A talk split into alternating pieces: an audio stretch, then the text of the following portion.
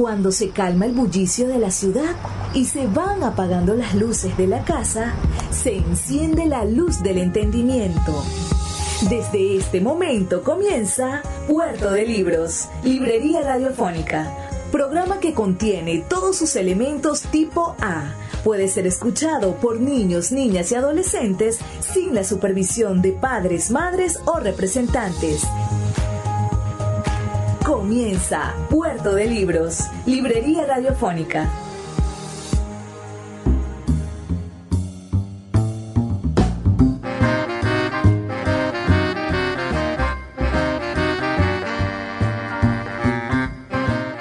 Bienvenidos a Puerto de Libros, Librería Radiofónica. Les habla Luis Peroso Cervantes, quien les acompañará los próximos 55 minutos en este viaje por los libros, el conocimiento y todas las cosas maravillosas que tienen nuestro saber, nuestra humanidad. Estos libros que son nada más y nada menos que máquinas del tiempo que nos transportan a los mejores más tristes o más profundos momentos de nuestra humanidad. El día de hoy tendremos un programa bastante interesante. Es nuestro programa número 46.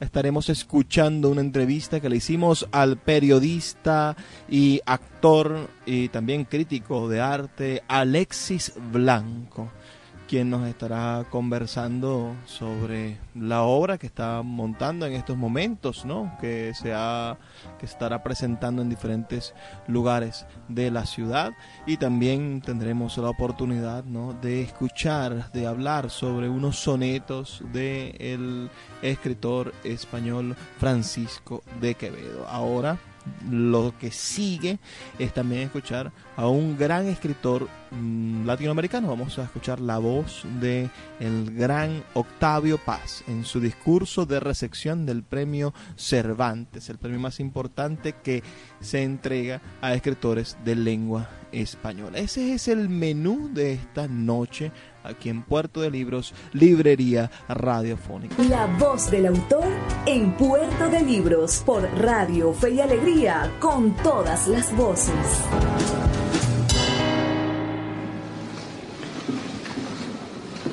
Majestades, señoras y señores, si yo dejase hablar a mis sentimientos únicamente, estas palabras serían una larga interminable frase de gratitud. Pero mi emoción no es ciega. Bien sé que la realidad simbólica de este acto es más real que la fugaz realidad de mi persona. Soy apenas un episodio en la historia de nuestra literatura, la transitoria y fortuita encarnación de un momento de la lengua española. El premio Cervantes al escoger a este o aquel escritor de nuestro idioma, sin distinción de nacionalidad, afirma cada año la realidad de nuestra literatura. ¿Y qué es una literatura? No es una colección de autores y de libros, sino una sociedad de obras. Las novelas, los poemas, los relatos, las comedias y los ensayos se convierten en obras por la complicidad creadora de los lectores. La obra es obra gracias al lector. Monumento instantáneo, perpetuamente levantado y perpetuamente demolido, pues está sujeto a la crítica del tiempo, las generaciones sucesivas de lectores. La obra nace de la conjunción del autor y el lector. Por esto, la literatura es una sociedad dentro de la sociedad, una comunidad de obras que simultáneamente crean un público de lectores y son recreadas por esos lectores. El premio Cervantes justamente nos recuerda que la lengua que hablamos es una realidad no menos decisiva que las ideas que profesamos o que el oficio que ejercemos. Decir lengua es decir civilización, comunidad de valores, símbolos, usos, creencias, visiones, preguntas sobre el pasado, el presente, el porvenir. Al hablar no hablamos únicamente con los que tenemos cerca, hablamos también con los muertos y con los que aún no nacen, con los árboles y las ciudades, los ríos y las ruinas, los animales y las cosas. Hablamos con el mundo animado y con el inanimado, con lo visible y con lo invisible. Hablamos con nosotros mismos. Hablar es convivir, vivir en un mundo que es también este mundo y sus trasmundos, este tiempo y los otros. Una civilización. Desde su origen, España fue tierra de fronteras en movimiento y su última gran frontera ha sido América. Por ella y en ella, España colinda con lo desconocido. América o la inmensidad, las tierras sin poblar, las lejanías sin nombrar, las costas que miran hacia el Asia y la Oceanía, las civilizaciones que no conocían el cristianismo, pero que habían descubierto el ser, formas diversas de lo ilimitado. La unión de libertad y democracia ha sido el gran logro de las sociedades modernas, logro precario, frágil y desfigurado por muchas injusticias y horrores. Asimismo, logro extraordinario y que tiene algo de accidental o milagroso. Las otras civilizaciones no conocieron a la democracia y en la nuestra solo algunos pueblos y durante períodos limitados han gozado de instituciones libres. Ahora mismo, en los vastos espacios del continente americano, muchas naciones de nuestra lengua padecen bajo poderes inicuos. La libertad es preciosa como el agua y como ella, si no la guardamos, se derrama, se nos escapa y se disipa. Pero la palabra liberal aparece temprano en nuestra literatura, no como una idea o una filosofía, sino como un temple y una disposición del ánimo. Más que una ideología, fue una virtud. Al decir esto, vuelvo los ojos hacia Cervantes, el escritor nuestro que encarna más completamente los distintos sentidos de la palabra liberal. Con él nace la novela moderna, el género literario de una sociedad que, desde su nacimiento, se ha identificado a sí misma y a su historia con la crítica. La comedia de Dante es el reflejo de un mundo regido por la analogía, es decir, por la correspondencia entre este mundo y el transmundo. El Quijote es una obra animada por el principio contrario, la ironía, que es ruptura de la correspondencia y que subraya con una sonrisa la grieta entre lo real y lo ideal. Con Cervantes comienza la crítica de los absolutos. Con él comienza la libertad y comienza con una sonrisa, no de placer, sino de sabiduría. El hombre es un ser precario, complejo, doble o triple, habitado por fantasmas, espoleado por los apetitos, roído por el deseo, espectáculo prodigioso y lamentable. Cada hombre es un ser singular y cada hombre se parece a todos los otros. Cada hombre es único y cada hombre es muchos hombres que él no conoce. El yo es plural. Cervantes sonríe. Aprender a ser libre es aprender a sonreír. Muchas gracias. El poeta Luis Peroso Cervantes le acompaña en Puerto de Libros, Librería Radiofónica, por Radio Fe y Alegría, con todas las voces.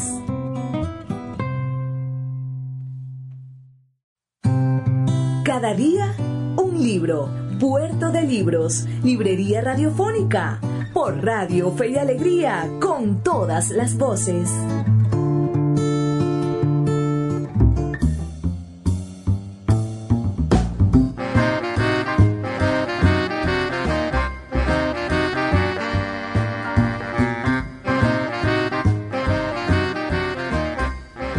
Seguimos en Puerto de Libros, Librería Radiofónica, este espacio de la 88.1 Radio Fe y Alegría de Maracaibo para todos ustedes. Como saben, les habla Luis Peroso Cervantes. Hoy vamos a tener un día interesante en nuestra sección Cada día un libro. Vamos a estar conversando sobre dos, dos de los sonetos más importantes de nuestra lengua, dos de los sonetos más importantes de la historia de la literatura y dos sonetos del mismo autor. Me refiero que vamos a leer dos sonetos de Francisco de Quevedo.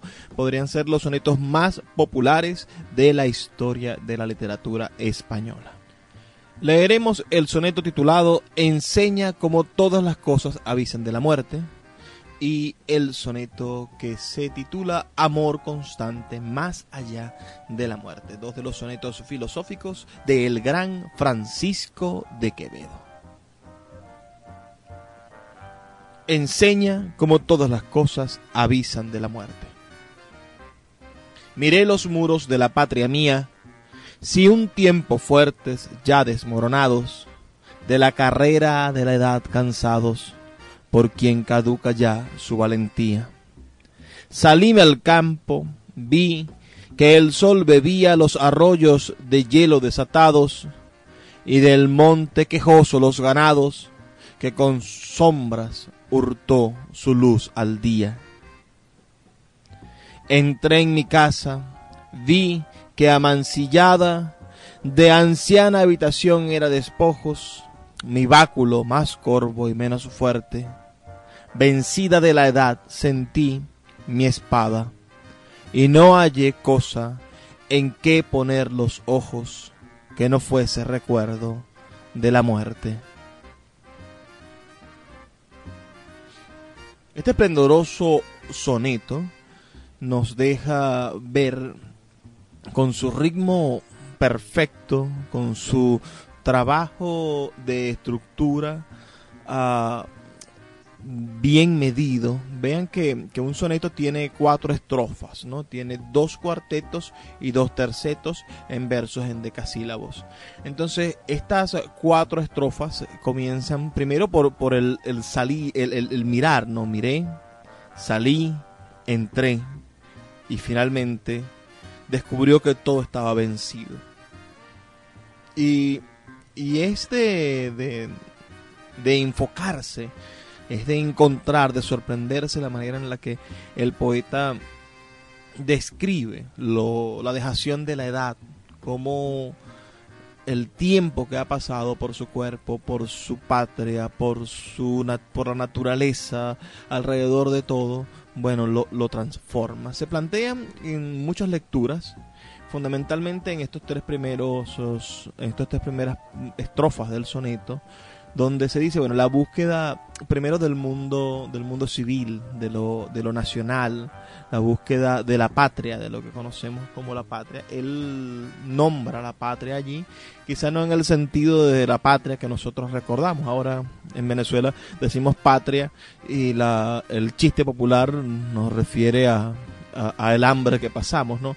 Pero él él dice, miré los muros de la patria mía, si un tiempo fuertes ya desmoronados, de la carrera de la edad cansados, por quien caduca ya su valentía. Es decir, la, la, carrera de la edad ha caducado la valentía, ha caducado, ha acabado con la posibilidad de tener valor, afrenta, de defender esos muros de la patria, de defender esos muros del país. Quizá empezaba a visorar nuestro Quevedo en el medio del siglo de oro español, la, posible debacle de, su nación. Y hoy, como muchos deprimidos ya, ¿no? Ah, por la edad, por los años, por porque el cuerpo no responde de la misma manera, se enfrentó dolorosamente a la realidad y esa realidad entonces le mostró un país destruido como el nuestro en estos casos.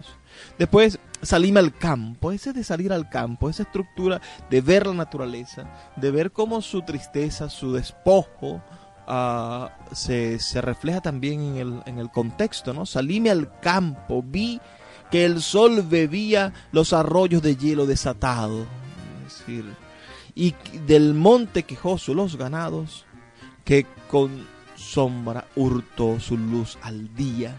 Una tragedia, un episodio de tragedia verdaderamente consonante.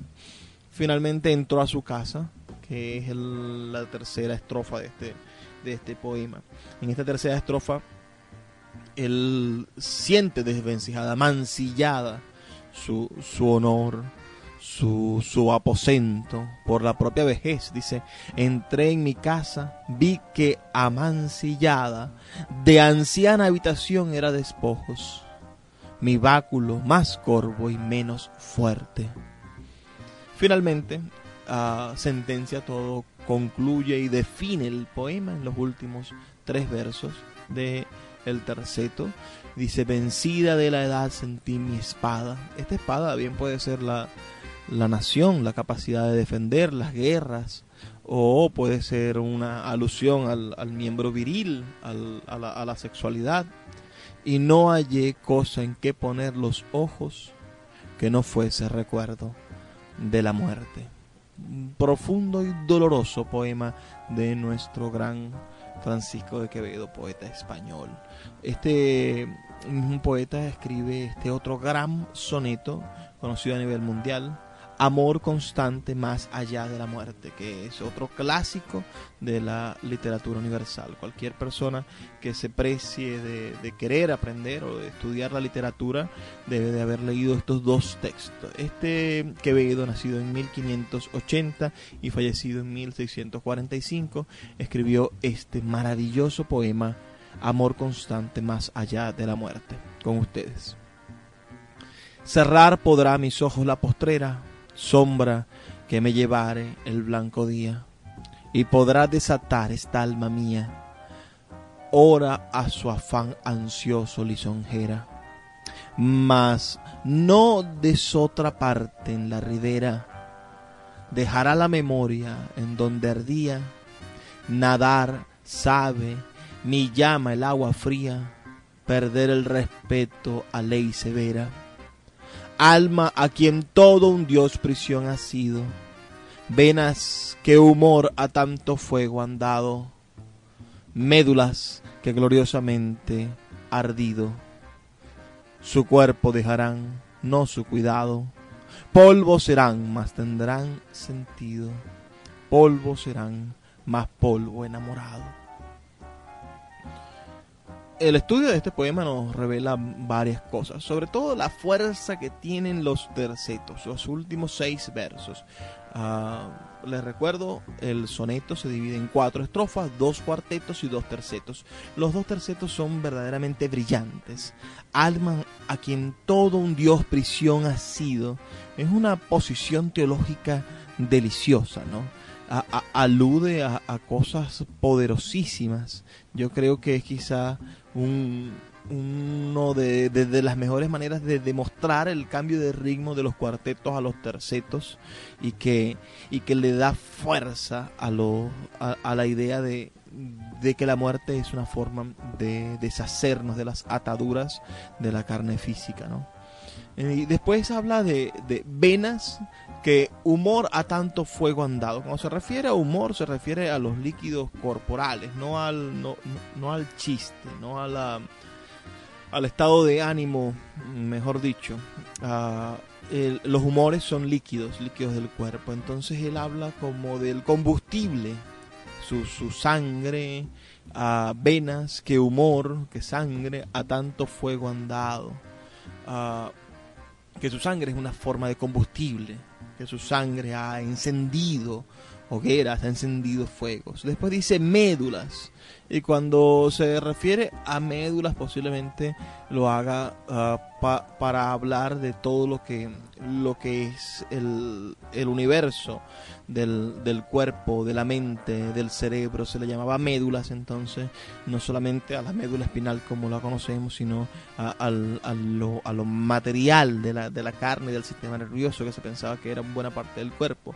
Médulas que, que han gloriosamente ardido, es decir, este cuerpo, esta carne, todo esto que es el que, ha estado en ardimiento, que ha estado en fuego.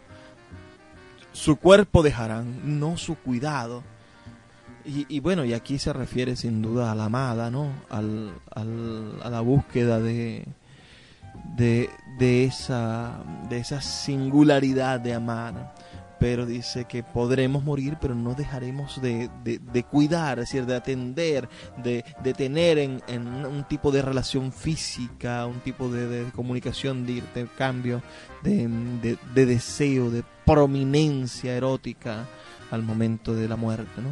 Serán ceniza, más tendrán sentido.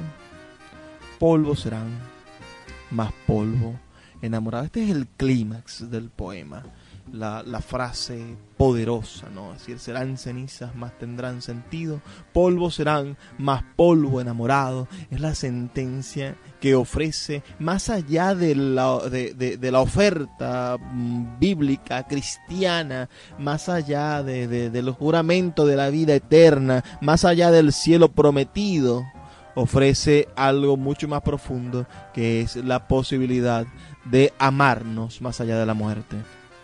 Y sí existe ese amor, ese amor está estipulado, está sembrado, está, eh, está inmortalizado.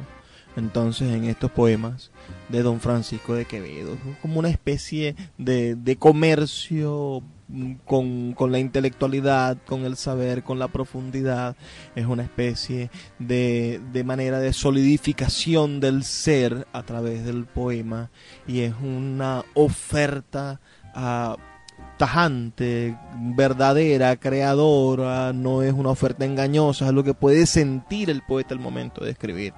Y quizá a eso se refería nuestro gran Francisco de Quevedo cuando analizaba, cuando estipulaba, cuando creaba estos, estos dos sonetos que pertenecen a bueno, sonetos filosóficos. Invitamos a leer a Francisco de Quevedo en, bueno en todas sus expresiones. Su poesía se encuentra gratuitamente toda en internet. Ustedes pueden acercarse por allí estudiar. Vayan a estos sonetos y disfrútenlos todas las veces que puedan. Y podrán encontrar allí el esplendor de nuestra lengua es decir la razón por la cual el castellano se convirtió en una lengua literaria. Ellos Francisco de Quevedo Fray Luis de Góngora uh, cualquiera de estos autores del llamado mm, época de oro español, ¿no? Es decir, del siglo de oro español. Los invitamos a acercarse a estudiar y a aprender cuáles son las raíces de nuestra literatura. Vamos a identificar nuestra misión. Hablemos en brevísimos dos minutos aquí a Puerto de Libros, Librería Radiofónica.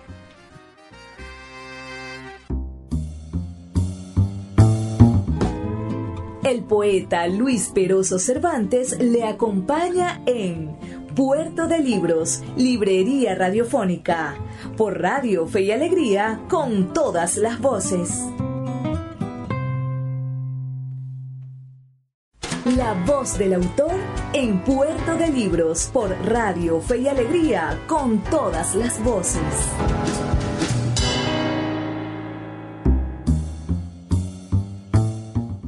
Seguimos en Puerto de Libros, Librería Radiofónica, este espacio que tenemos aquí en la 88.1 FM Radio Fe y Alegría. Estoy nada más y nada menos que frente a Alexis Blanco. Una vez en la calle Carabobo, en medio de ese de esa marejada de sentidos y de cosas deliciosas que compartimos en el centro de la ciudad de Maracaibo, Alexis me dijo, yo empiezo a creer que soy una leyenda urbana. Mírame, poeta, soy una leyenda.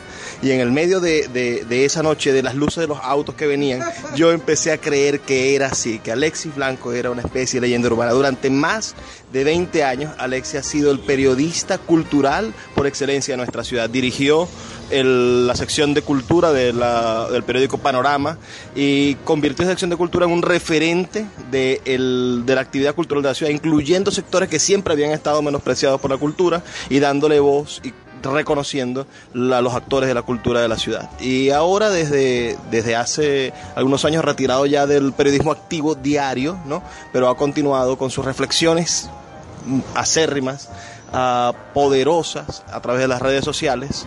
Y bueno, hoy nos encontramos aquí en el Teatro Bellas Artes y tenemos la oportunidad de conversar con él sobre una obra que se está ensayando en este momento de la autoría del escritor suriano Milton Quero. ¿Cómo estás, Alexis? A saludar a nuestra audiencia y cuéntanos un poco sobre qué, qué, qué estás haciendo aquí, cómo, cómo se llama la obra y cuál es el papel que te toca jugar en, este, en esta obra de teatro.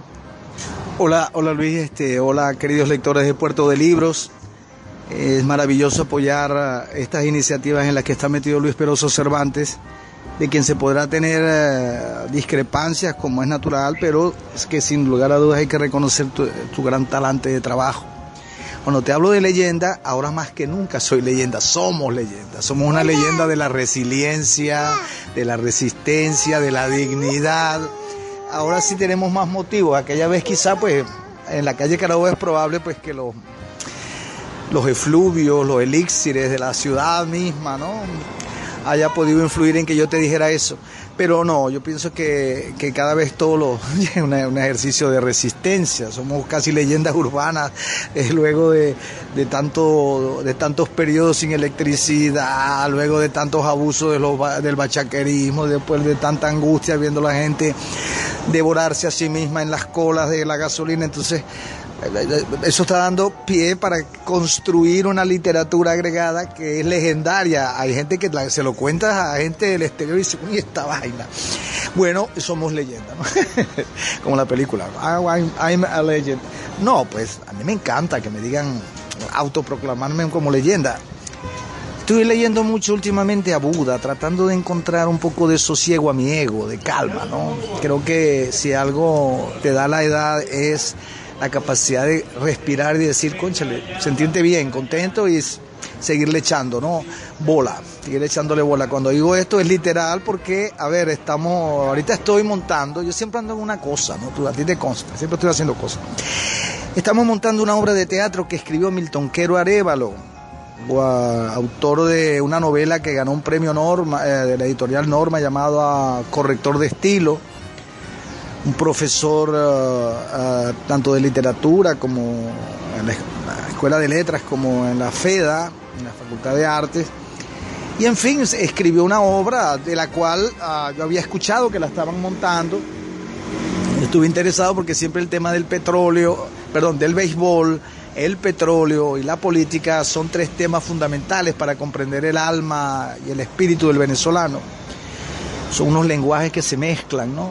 Y que nos victimizan. ¿no? Entonces un poco de esa historia, hago el papel de Mauricio, Mauricio, eh, la obra transcurre en el año 63, época difícil para el país, eh, incluso tanto o más crítica porque era, estaba vigente la, la lucha armada, había guerrilla urbana, había un, un, estado, un estadio de violencia mucho más definido, porque ahora estamos en un estadio de una violencia que no es eh, con armas, es otra, otra, pero es otra historia, otra clase de, eh, eh, es una guerra de cuarta generación que se está librando en otros, en otros ambientes. Requeriríamos de un programa especial solo para, para analizar eso de, del periodismo y la posverdad, que recientemente yo organicé un conversatorio en el Día Bermúdez sobre eso. Bueno, Como te contaba entonces, la vida es un strikeout, la vida es un ponchado, cuenta eh, la historia de este guerrillero, ah, se llama Mauricio, que va a enconcharse en Paraguaná, en un lugar perdido allá por la refinería de, Punta Cardón, que se llama allá en Paraguaná, donde llega a la a casa de los Medina, donde el béisbol es una religión. Entonces, béisbol, política, Petróleo es un cóctel que parte para que Milton construya esta historia. Milton actúa, hace Pasiano Medina, hermano de este gran amigo de, Mauricio, eh, que también fue guerrillero urbano, pero él murió, le dieron un balazo en una manifestación, en fin, X. Es una historia ah, que también cuenta con Doris Chávez como Cándida, un personaje muy lindo. Y luego hay está Quintino que hace Apple White. Hay una gran alegoría, una gran referencia al país que, que retrata Rómulo Gallegos en, en, Doña Bárbara. Yo pienso que deberías dedicarle todos los programas de radio que, sean, que fueren posibles para analizar y estudiar solo Doña Bárbara que es, el, es un conflicto de una contemporaneidad enorme, lo que significa la civilización contra la barbarie. Un poco de eso está implícito en la obra, la vamos a estrenar el viernes 2 de agosto en el teatro, aquí en el Teatro Bellas Artes, a las 6 de la tarde. Aún no sé el costo de la entrada, por ahí escuché decir que como un convenio, ah, no solo de Pan Vive el Hombre, creo que van a cobrar 5 dólares, pero aquella persona que se acerque vamos a hacer unas funciones que seguramente estarán... Ah, es importante para nosotros que vea, que, se vea, ¿no? Se vea. La premier, el estreno, pues tendrá sus pautas, digamos, necesariamente de comerciales, digamos así, tiene un costo, porque la, o sea, una inversión mínima que hay que recuperar, pero la vamos a seguir haciendo. Yo invito a la gente que vaya, sobre todo los fanáticos del béisbol, que vamos, hay una manera, una poética, una poética, ¿no? Uh, vinculada, como te digo, con esos lenguajes. Ese es otro aspecto que, que, habría que hablar, el lenguaje. Yo pienso, querido Luis Peroso Cervantes, tú como poeta lo debes saber mejor que nadie. Lo que mejor define este momento histórico de Venezuela es cómo se ha manejado el lenguaje hay una verdadera guerra de iconemas, esa palabra, ¿no? Iconemas, de ideas que se enfrentan, ¿no? Hace rato te, te, estaba leyéndote el texto en voz alta, la, la, parte final, hay unas alegorías marxistas, en fin, un poco sobre eso y de cómo a, a los fanáticos del béisbol saben lo que es perder, el dolor de la derrota.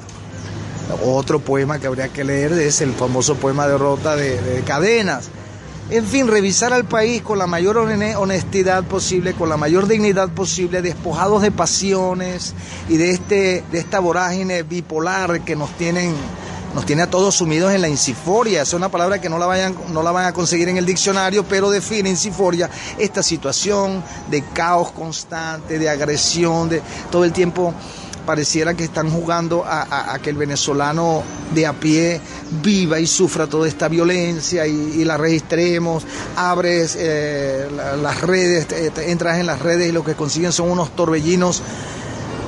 Necesitamos bajarle dos al odio y eso no y en eso la cultura, nosotros lo, lo, lo, los creadores, los artífices, la gente que une ciencia con inteligencia, emociones con sapiencia, debemos dar un paso adelante. Hoy este es un tiempo para que los artistas de todas las áreas, empezando por el periodismo, pues sabes muy bien que yo creo que el periodismo es un arte, una forma de arte.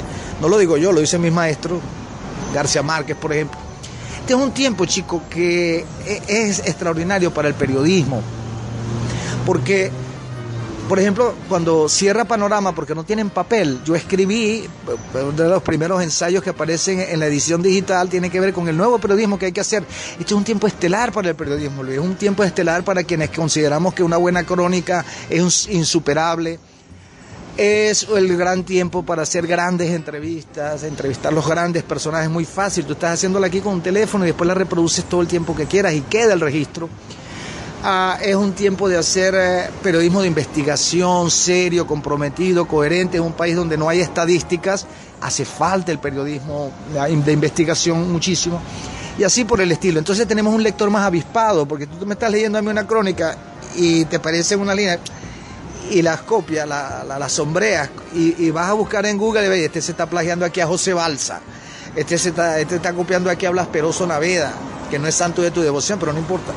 En fin, hay unas posibilidades enormes que las redes, que la tecnología está dando, la fusión entre artistas y diseñadores, el pensamiento sistémico organizado, todo eso es unas realidades maravillosas.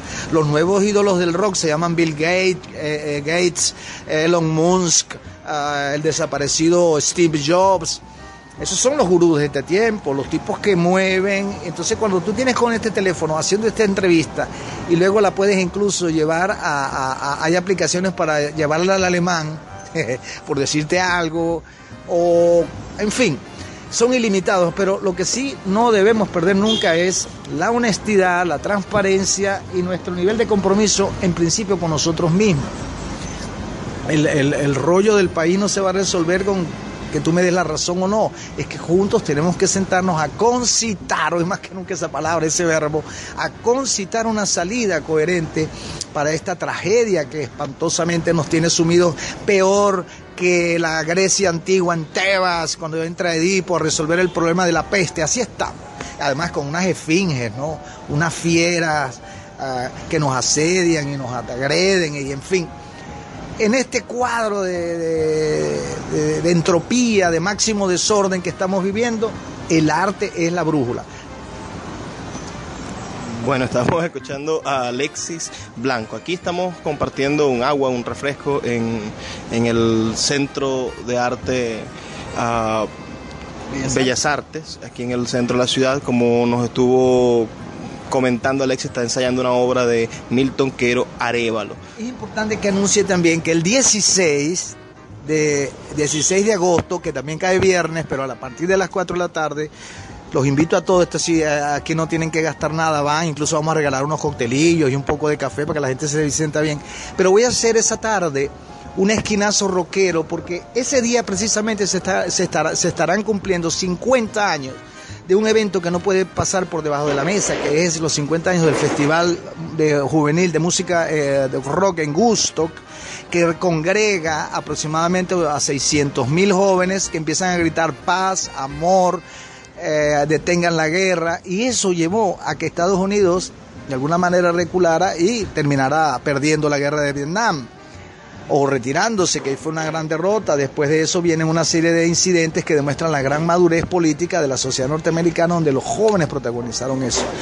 No tanto de esa perspectiva, sino de la perspectiva musical, vamos a construir un recital donde vamos a estar leyendo en español los contenidos de las letras importantes de la música rock de ese tiempo, 50 años después, donde se incluye, hace 50 años publica Bob Dylan, ese que, ese que tú dices que no se merece el Nobel, yo sí creo que se lo merece y bastante.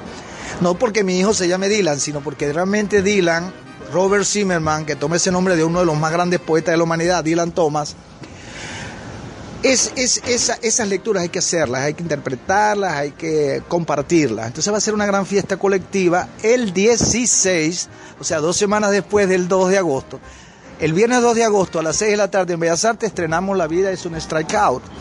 Pero 15 días después, dos semanas después, el 16 de agosto, a partir de las 4, espero a todo el pueblo zuliano para que vengan a tripearse una con nosotros de rock, va, a haber unas bandas, va a ser un gran como se dice en el término de la música, lo, un jamming, es como el jazz, o sea, se reúnen todos a tocar en la Plaza Baral, siempre considero que es mi escenario natural, el teatro que yo quiero hacer, ok, hago teatro en, el escenario, es, edificio cerrado, lo que tú quieras, pero mi ideal de teatro, el que considero urgente y necesario y coherente con lo que venimos hablando hace ratito, se tiene que dar. Tenemos tú, eso que tú estás haciendo, masificar el hecho poético, llevarlo a, hasta, el extremo. Yo soy testigo, cuando yo tenía tu edad, Luis, yo empezando, empezando a hacer periodismo, eh, conseguía los poetas, Julito, todo el mundo tenía Adelfa, todos tenían eh, eh, un cuaderno todo sudado, lleno de sobaco, de sudor y tal.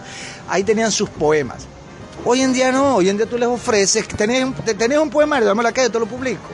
Además, eh, o sea, hay posibilidades de que la obra se divulgue porque la obra no se puede quedar, el poema no se puede quedar en el cuaderno de apuntes. El poema tiene que salir a la calle y encontrar a la gente, buscarla y metérsela en el corazón. Si es buen poema, va a hacerlo por naturaleza. Pero es el deber del, artista, es el deber de, la gente que baila, los danzarines tienen que ir a bailar con la gente, buscarla. O sea, no estoy haciendo demagogia, no, estoy, no quiero ser populista, no quiero que se me tergiverse en este sentido, pero en todo el mundo esa es la tendencia. El artista está saliendo de su taller a buscar al protagonista principal de su escena, hablo de escena, de su obra. Entonces tenemos que ir allá a encontrarnos en la calle.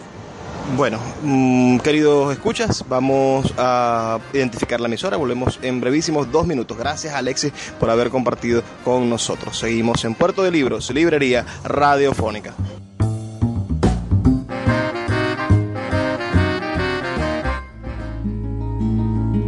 Escuchas Puerto de Libros, Librería Radiofónica, por Radio Fe y Alegría, con todas las voces. Escuchas Puerto de Libros, Librería Radiofónica, por Radio Fe y Alegría, con todas las voces.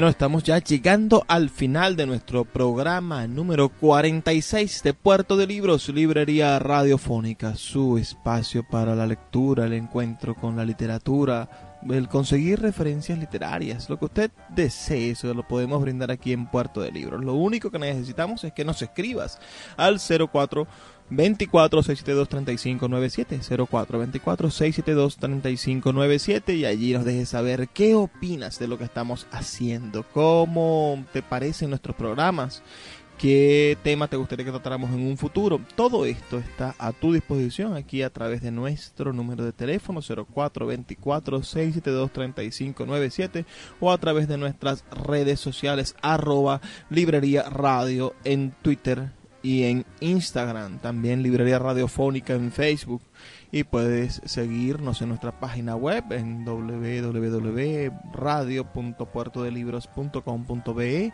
o seguirnos en YouTube como Luis Peroso Cervantes o Librería Radiofónica. Cualquiera de estas cosas te va a llevar a todos nuestros programas anteriores en YouTube. Así que no pierdas la oportunidad de ser parte de esta comunidad de trabajo que es Puerto de Libros, Librería Radiofónica. Un espacio único en esta ciudad para todos ustedes y para quienes lo deseen, para quienes deseen acercarse en cualquier parte del mundo a través de la internet.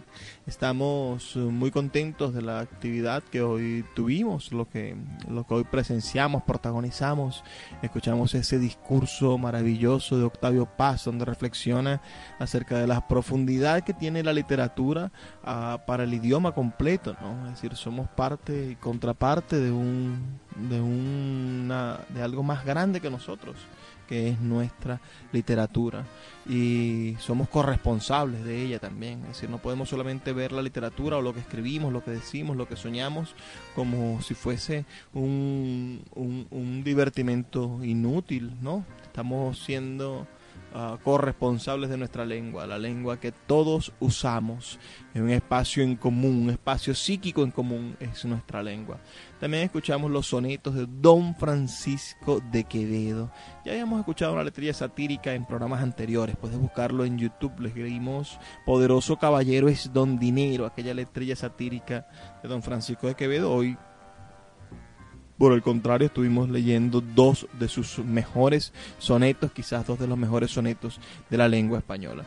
Y en nuestra sección de la voz del autor también escuchamos a Alexis Blanco, ¿no? Al maestro Alexis Blanco, quien estuvo dándonos de qué hablar, estuvo dándonos razones para abrir nuestra mente en esta sección páginas zulianas. Allí fue donde tuvimos la oportunidad de escuchar al maestro Alexis Blanco, el maestro Alexis Blanco.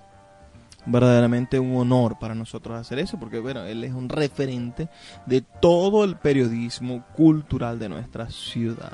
Ya para esta fecha, en la fecha en la que estamos um, colocando este audio, uh, ya se ha estrenado La vida es un strike yo creo un strike out, ¿no? Estás ponchado. Y, y bueno, ya tendremos las impresiones detalladas de, de, ese, de ese buen trabajo que, que se ha montado en, en, en, el Teatro Bellas Artes y esperamos que se siga montando en diferentes teatros de la ciudad. Hacer teatro en la ciudad, bueno, se ha vuelto un, más que cuesta arriba, se ha vuelto casi un imposible no hay las condiciones, ni los presupuestos, ni los apoyos presupuestarios que antes hubo. Antes el CONAC, desaparecido por este régimen de acciones culturales que tiene el Ministerio de la Cultura, uh, el CONAC antes daba unos buenos aportes a las organizaciones para que se presentaran gratuitamente en diferentes espacios con proyectos que ellos presentaban al Estado. Bueno, ya no hay eso, es decir, ya nuestras organizaciones teatrales, nuestros grupos teatrales, nuestras asociaciones civiles, las organizaciones de artistas no reciben subvenciones de, del gobierno nacional y bueno, y la manera en la cual se lleva la cultura regional, no solamente la literaria, sino de todas las otras formas y experiencias del arte, es de cierta manera a una, un, un club sectario, ¿no? Es decir, si no perteneces a al, al, partido de turno, si no perteneces a la fracción del partido de turno, si no eres un fiel revolucionario, bueno, olvídate de que el Estado tiene algún tipo de responsabilidad contigo. Y eso es en todo caso una manera de exclusión, una manera de, de, de, de segregar la intelectualidad, segregar a los, a los artistas. Y aquí nos estamos enfrentando a, muchas cosas, a muchas cosas muy variadas, no solamente la segregación artística, no solamente la, exposición de, de antivalores, eh, no solamente a un Estado que, que a veces pareciese totalitario, hegemónico y que pretendiera la hegemonía total ideológica, es decir, que no pudiera haber disidencia que no pudiera haber personas que pensasen diferente. Todo esto es muy grave en una democracia, ya que la democracia evidentemente pretende lo contrario, es decir, la existencia de plurales voces y el respeto de las mayorías, la decisión de las mayorías y la, el respeto al derecho a ser parte de una minoría. Y así llegamos al final de Puerto de Libros, librería radiofónica. Les habló Luis Peroso Cervantes. Ya saben, pueden sintonizarnos de lunes a viernes, de 9 a 10 de la noche por la 88.1 Radio Fe y Alegría de Maracaibo o seguirnos en nuestras redes sociales y allí poder escuchar nuestros podcasts, poder escuchar todos nuestros programas que están subidos a YouTube. Y como les digo siempre antes de terminar este y otros programas, por favor, sean felices lean poesía.